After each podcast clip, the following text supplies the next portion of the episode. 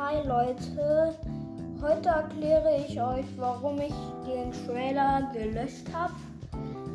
Also, weil ähm, ich da zu viel gesprochen habe, was ich eigentlich geheim halten wollte.